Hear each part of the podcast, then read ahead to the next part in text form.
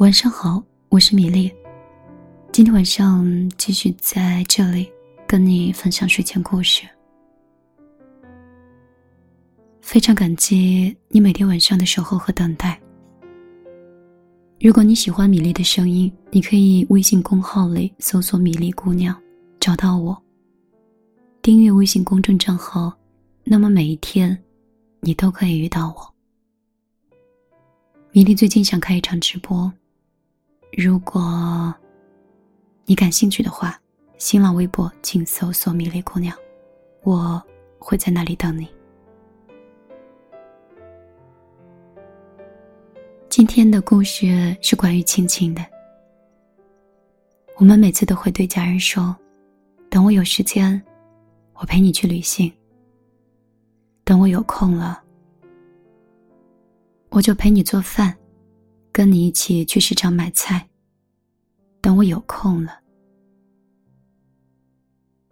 我们常常许诺很多，但是好像一直都很忙。但是有些人好像没有那么多时间，一直等着我们。我们来听故事。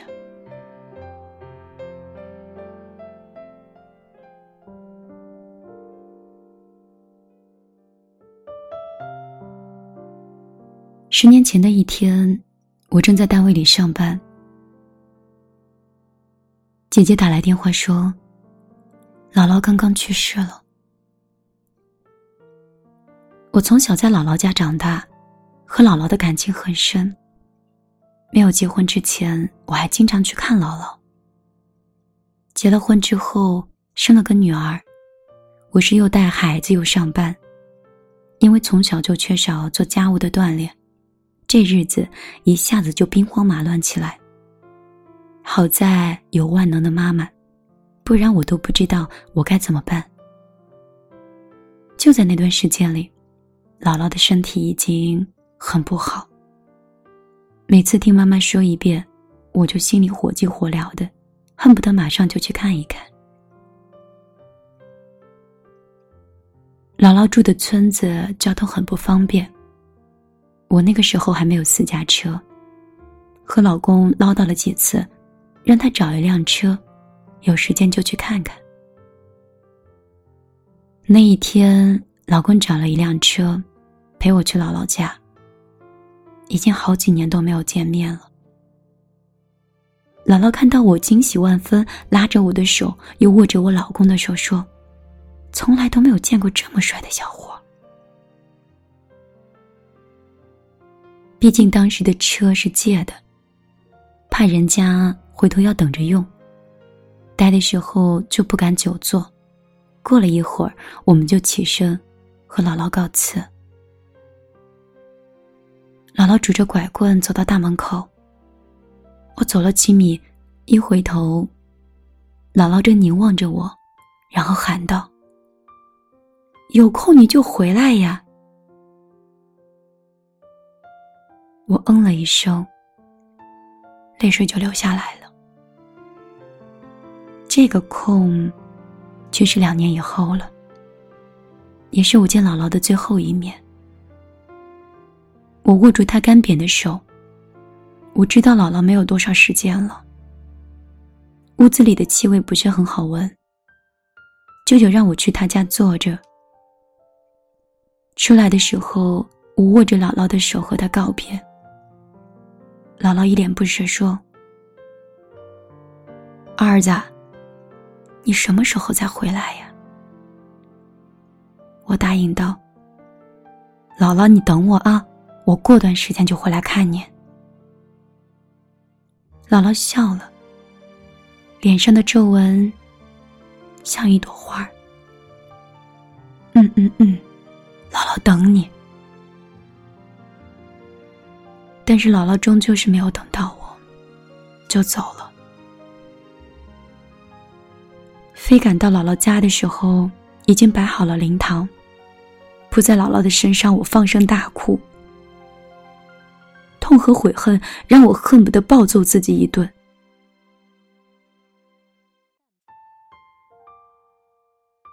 我明明知道姥姥已经是风烛残年了，我还让她一直这么等着、盼着，而且等了一场空。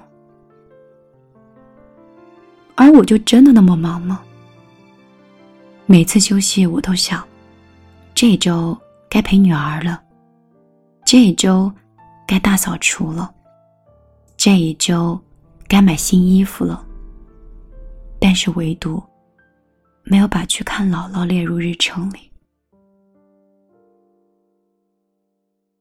时间过去十年了，我一想到姥姥，我仍然是悔恨不已，因为今生再也没有机会去兑现自己的承诺了。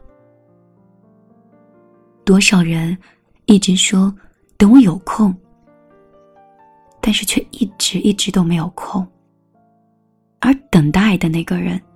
在一个“等”字中，望眼欲穿。我有一个方子的文友，她和初恋男友呢是同一所大学毕业。男友参加了工作，她读研。她让男友等她三年。读完博士之后就和他结婚。可是三年后呢，她又去国外读博。这一走又是三年，她男友一次次问她归期，她都讲：“再等等，我要给我们的未来拼一个美好的前景。”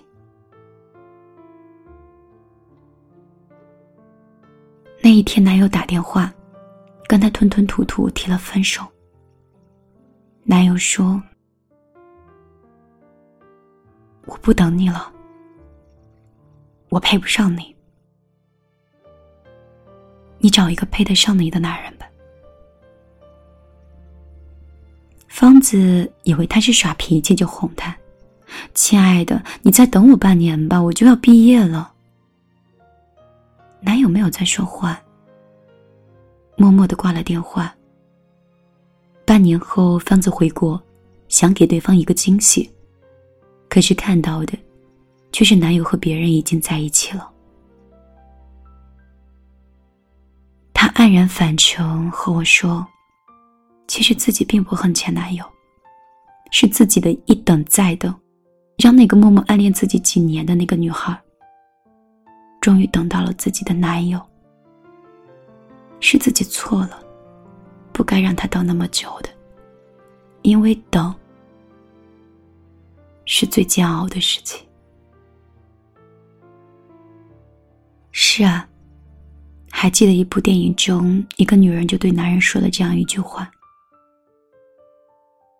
如果我不是你的家人，请别让我有非分之想，因为等一个人太煎熬了。”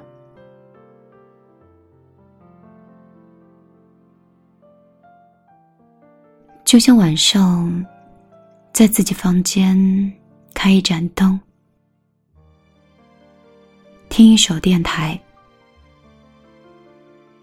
等一个人，等的流年三四转，辗转难眠。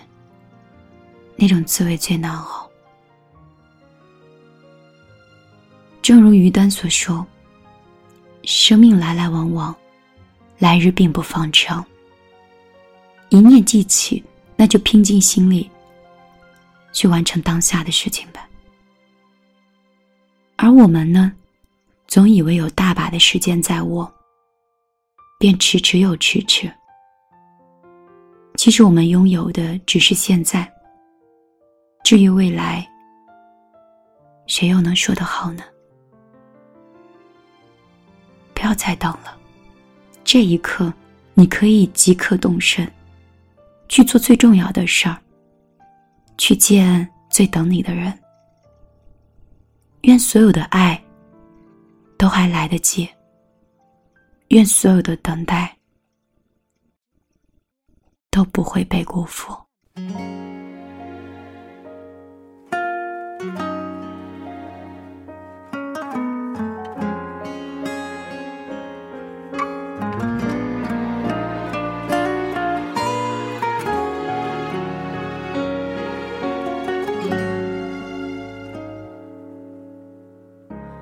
等还是不等你，也不敢问自己，找不到答案是有刚好下起雨，总是那么慢的你，是不是我太着急，太害怕抱不到你？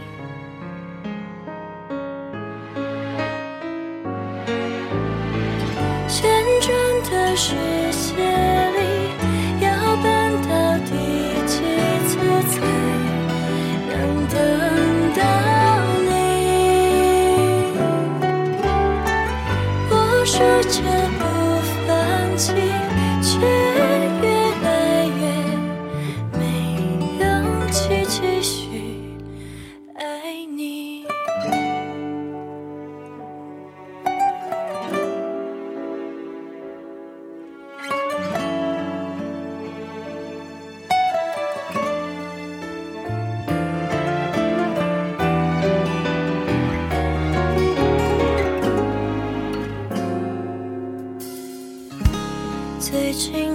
距离，是拥挤的呼吸，这么多痛都没能管得住心。都说已经过去了，可以微笑面对了。真的。今天晚上的听见花开，米粒就陪你到这里。我也是一个特别讨厌等待的人，也希望自己爱的那个人不让自己等太久。我呢，也尽量的做一个不让别人等待的人。如果爱，即刻祈求。每一种爱都有它的保质期，别等到过期了，你才想起来。他们才是你这个世界上最应该珍惜、最应该守护的人。如果你喜欢米粒的节目，我的公众账号是米粒姑娘，个人微博请搜索“米粒姑娘”，大米的米，茉莉花的莉。今天晚上就到这里，我们明天再见。